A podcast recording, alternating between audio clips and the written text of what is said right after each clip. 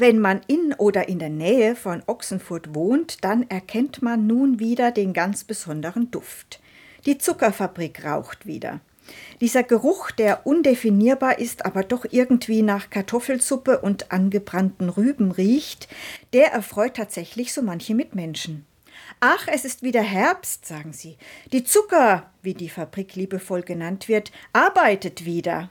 Tag und Nacht werden tonnenweise Zuckerrüben aus der näheren und weiteren Umgebung angefahren.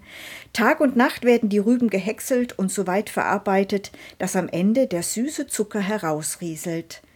Auch wenn Zucker in Verruf geraten ist, wer könnte sich ein Leben ohne die süße Beigabe vorstellen?